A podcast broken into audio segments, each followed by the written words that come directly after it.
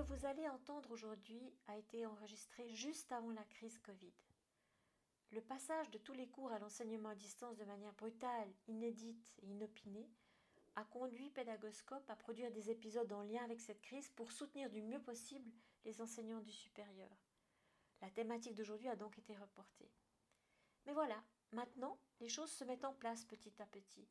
Et à l'urgence du début, succèdent des besoins à d'autres thématiques, comme par exemple celle d'aujourd'hui qui porte sur les personnes à haut potentiel.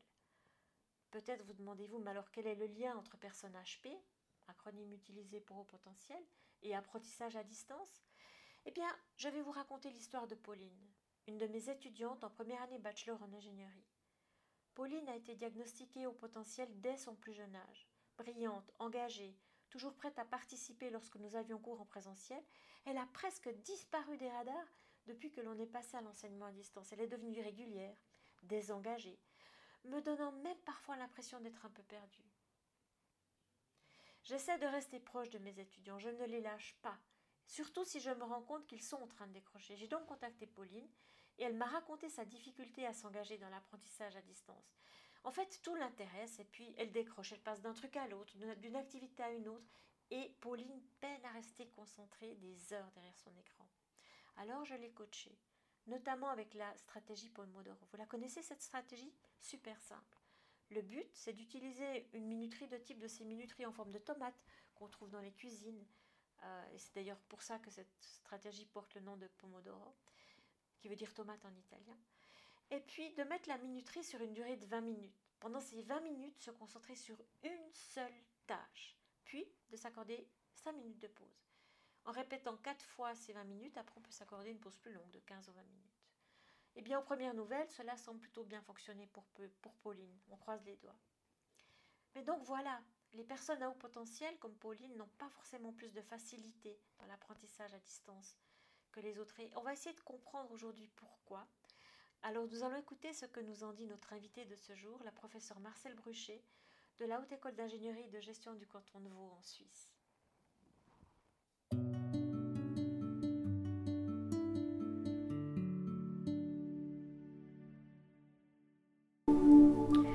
Aujourd'hui, Pédagoscope va parler des enfants zébrés avec Marcel Bruchet. Bonjour Marcel. Bonjour Ariane. C'est quoi? Qu'est-ce qu'on entend en fait par enfants zébrés? Je suis pas sûre de bien comprendre. Alors écoutez, euh, enfants zébrés, au fait, c'est un terme qu'on utilise pour les enfants dits de haut potentiel. Euh, zébrés parce qu'au fait, souvent ils ont deux, euh, deux identités. Ils se créent une fausse identité pour pouvoir survivre. Donc il y a cette notion de zèbre. Et puis zébré, parce que j'imagine que le zèbre est, aussi un animal indomptable. Et donc, les enfants surdoués sont souvent des enfants qui ont des difficultés avec l'autorité. Ils ont des difficultés avec l'autorité Vous, vous, on va se dire vous dans ce podcast, vous me dites, Marcel. Mais en, fait, moi je pensais qu'ils avaient plutôt des avantages. C'est plus facile, non, quand on a de la facilité à apprendre? C'est pas euh, une manière plus simple de faire ses études?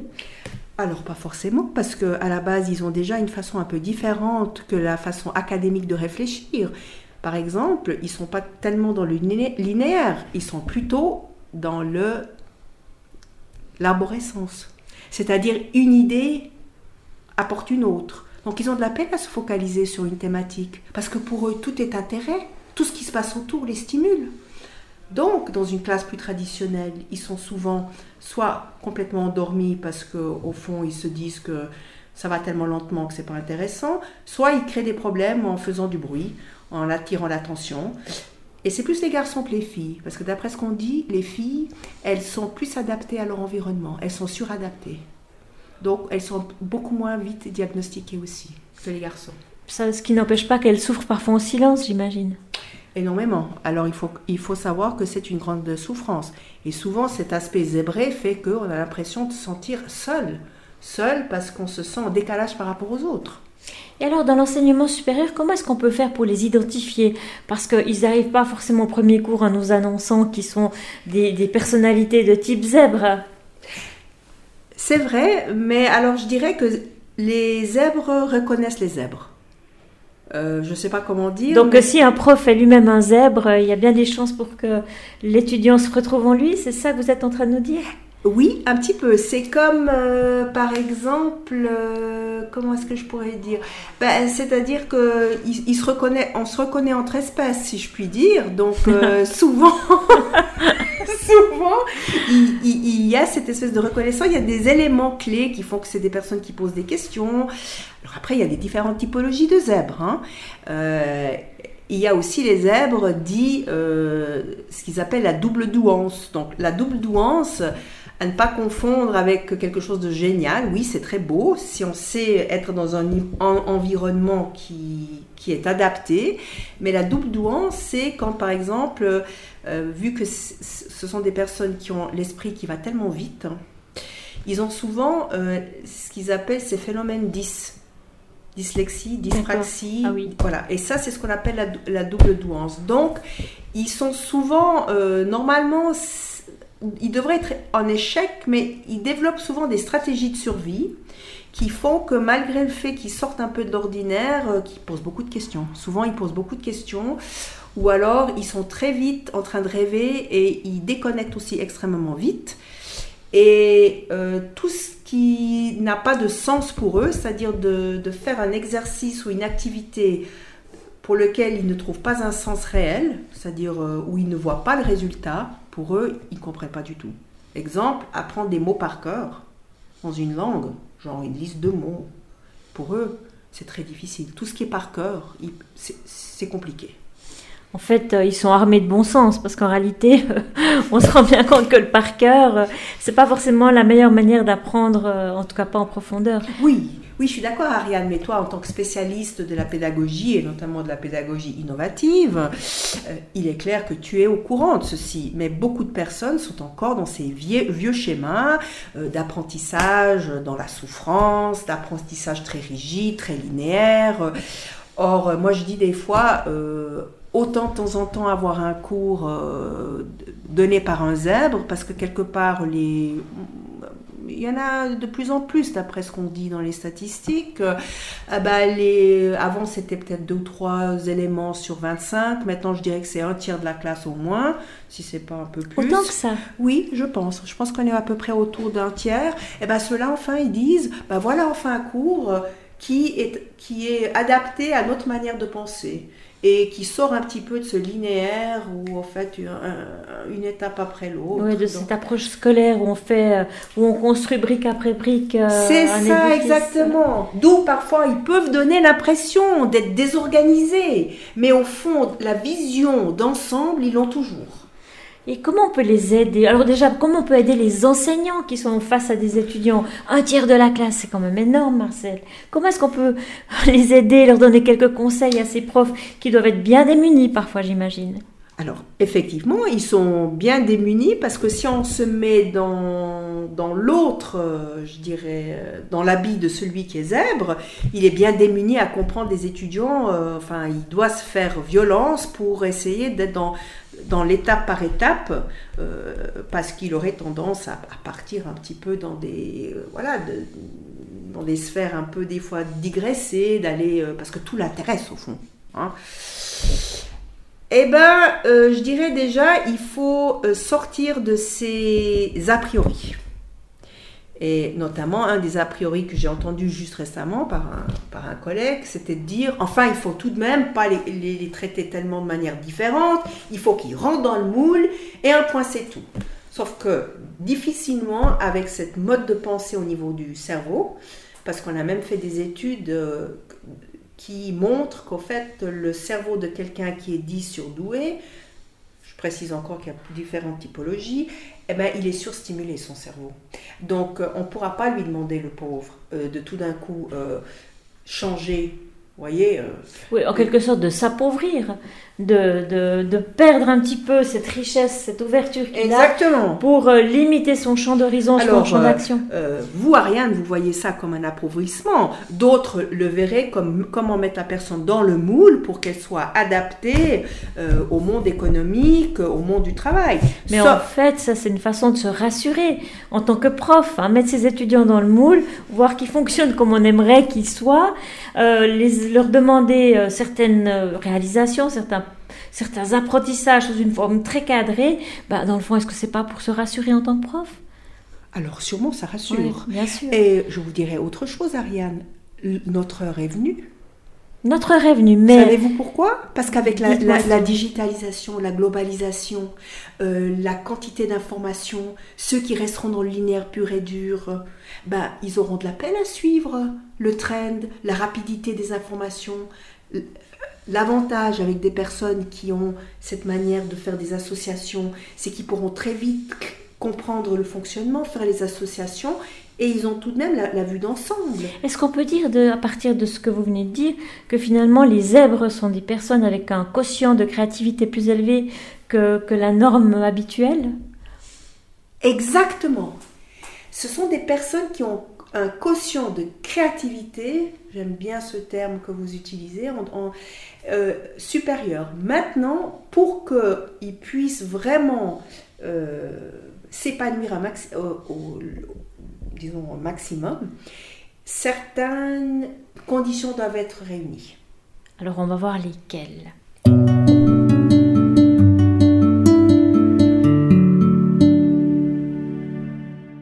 On continue. On continue. Alors, euh, je parlais justement des, des conditions.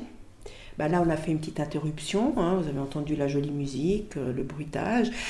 Et, et ben, effectivement, euh, alors, soit ils procrastinent, mais pourquoi est-ce qu'ils procrastinent? C'est parce que quand ils procrastinent, ils sont en train leur cerveau réfléchit sans arrêt. Ils font euh, des, des, accords entre leurs synapses, les idées leur viennent, ils réfléchissent. Donc, ils ont besoin de ce moment de procrastination. Euh, et c'est là que la créativité se crée, parce qu'on peut faire des liens. Et donc, s'ils sont tout le temps sous pression, tout le temps sous pression, on va tuer leur leur créativité déjà dans la coquille, avant même qu'elle soit éclose. Donc en fait, euh, des, jeunes adultes apprenants qui nous semblent parfois paresseux parce que contemplatifs ou en méditation ou, ou, en train d'écouter de, la musique sans rien faire de particulier, peut-être qu'en fait leur cerveau est en train de travailler à, un niveau très, très élevé pour euh, développer cette créativité-là. Est-ce que je comprends bien? Exactement. Vous avez tout compris. Euh, il leur faut ce temps euh, bah, on dit un petit peu qu'on passe du, du chaos au cosmos, c'est-à-dire que d'abord ils sont un peu dans le chaos façon de parler, ils font plein de liens, parce qu'on peut être créatif qu'en créant quelque chose de nouveau. Pour créer quelque chose de nouveau, qu'est-ce qu'il faut? Il faut expérimenter avec plein d'autres choses, et avec un seuil, un genre de threshold, de nouveautés qu'on aura regardé, on aura été ébloui, même une couleur un peu nouvelle, tout d'un coup on va dire, tiens, on va créer des liens entre ça, puis on va créer un nouveau concept. Et ça, c'est justement leur point fort. Par contre, ils ont souvent un petit peu des besoins, comme je dis, de, de repos plus grand, façon de parler, euh, de promenade. Euh. et puis parfois, il y a une catégorie qui travaille très bien sous beaucoup de pression, euh, d'autres un peu moins, d'autres préfèrent avoir plus le temps. il leur faut juste aussi une stimulation euh, il leur faut un échange avec les autres, mais un échange où ils se sentent compris par les autres. Un échange où on ne va pas leur dire, mais enfin, échanger, c'est une perte de temps. Revenons au point principal. Donc là, on parle d'empathie. Est-ce que c'est une dimension, est-ce que c'est une, une qualité qui, qui, est importante pour eux? Euh, L'empathie pour eux est essentielle. L'empathie et la justice. Euh, à partir du moment où ils ont l'impression qu'il y a une injustice qui a été commise, euh, c'est très difficile.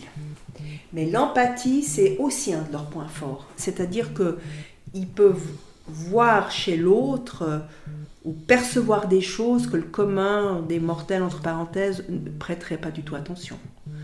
Maintenant, il faut qu'ils se protègent aussi, parce que il ne faudrait pas que cette empathie tombe dans une sur-empathie au risque de s'y perdre et de, finalement souffrir trop?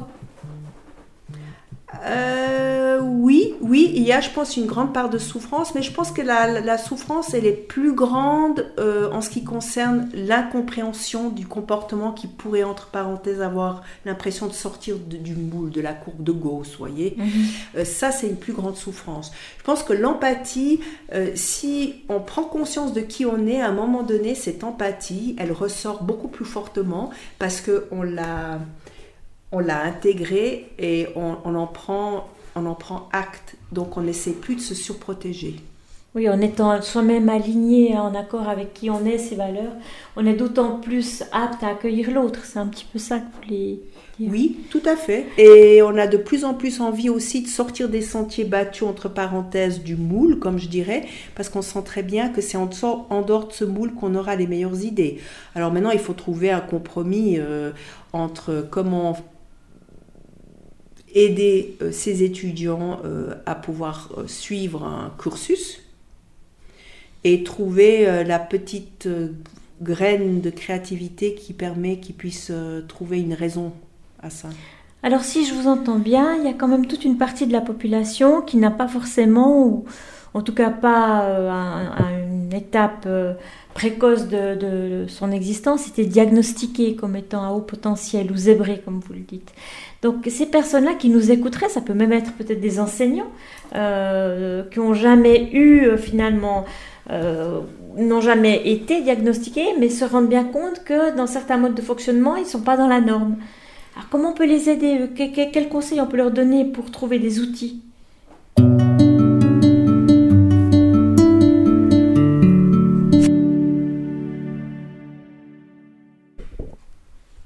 Quels outils on peut apporter, offrir à ces enseignants qui tout à coup se poseraient la question, mais est-ce que dans le fond, moi aussi, je suis pas peut-être un petit peu un zèbre? Alors déjà, il faudrait qu'ils puissent accepter qu'ils le sont et imaginer que c'est une énorme richesse. Donc à partir de ce moment-là, il faut être soi-même. Je pense qu'il faut essayer de sortir, de jouer un rôle qui ne nous correspond pas. Après, il faudrait évidemment se mettre entre parenthèses des garde-fous, essayer justement par rapport à des fois cette tendance qu'on aurait de vouloir partir euh, parce que tout nous intéresse. Donc de temps en temps se dire... Bah, canaliser l'attention. canaliser l'attention exactement. Par exemple, suivre le cours, je crois que c'est vous Ariane euh, qui donnez ce cours sur euh, le mindfulness, euh, c'est juste? C'est sur la gestion du stress, mais c'est vrai qu'on aborde les questions de mindfulness. Oui. d'alignement. D'alignement. Bah, je pense aussi que la méditation euh, de se focaliser sur un point est essentiel, par exemple. Hein. Donc ça, ça pourrait déjà être une aide, mais surtout pas essayer euh, d'être justement dans cette notion d'avoir, euh, enfin, se créer une espèce de faux soi où on se suradapte, parce que je pense qu'au niveau de la pédagogie innovative, avec cette notion où on, devra sans arrêt se former, dans la formation permanente, chercher des informations, être curieux de tout, chercher des solutions, eh ben au fond, quelque part, euh, c'est une richesse qu'on apporte aux étudiants, parce que ça leur sort de ce cadre, je dirais, plus traditionnel, scolaire, de l'ancienne manière d'aborder euh, la transmission des connaissances. Et donc, commencer par s'accepter et ne pas essayer de se changer ou, de se suradapter à un environnement qui ne nous correspond peut-être pas forcément, mais de, faire sa petite place, de faire sa petite niche. Et comme vous le disiez aux antennes, hein, zèbre on est, euh, zèbre on restera. Donc, euh, pas vouloir changer qui on est dans sa, dans sa personnalité profonde. Merci beaucoup pour ce partage, pour ce témoignage. Vous l'aurez compris, euh, la personne que j'ai interviewée est également un petit zèbre qui a tellement bien analysé cette, euh, cette approche, cette façon d'être, qui, je l'espère, vous aura donné quelques clés sur comment aborder la question et comment fonctionner du mieux possible quand on est touché par une telle que dire, euh, un atout ou au contraire euh, euh, peut-être une complexité plus grande que la plupart des gens. Merci Marcel. Merci Ariane.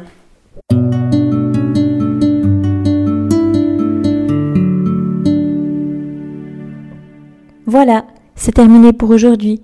Un grand merci d'avoir écouté cet épisode. J'espère que le format vous a plu. Si oui, Dites-le moi avec 5 étoiles ou même un petit cœur sur iTunes. Et si vous n'êtes pas fan d'Apple, eh bien ce n'est pas très grave. Il y a d'autres manières d'aider et de soutenir Pédagoscope, comme par exemple partager ce podcast avec deux ou trois de vos collègues et amis. Cela m'aidera énormément à poursuivre cette initiative et qui sait, cela les aidera peut-être eux aussi.